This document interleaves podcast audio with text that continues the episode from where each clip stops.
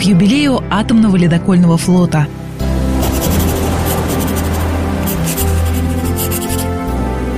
Записки капитана Баринова.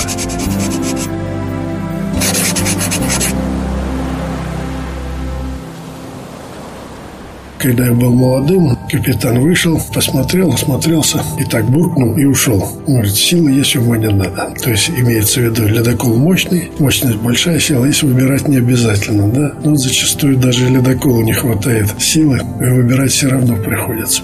Там, наверное, не ума, не ума, вот именно опыт, опыт, опыт, опыт. Потому что, ну что, просто смотреть бинокль и выбирать дорогу. Это уже надо чувствовать, где ледокол пройдет, не пройдет. Зачастую, вы знаете, вот упрешься в Дину и чувствуешь, что он сейчас пройдет. Он уже почти остановился, но он идет, идет, там подламывает немножко, трещинка появилась, лед понемножку расходится, расходится ледокол, не останавливается, медленно, медленно, там уже сантиметр по сантиметрам чуть-чуть двигается, но проходит.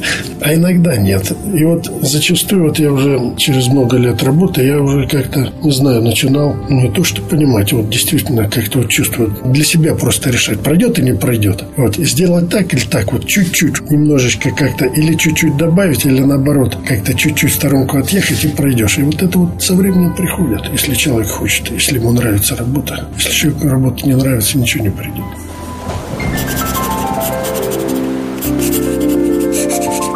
Записки капитана Баринова.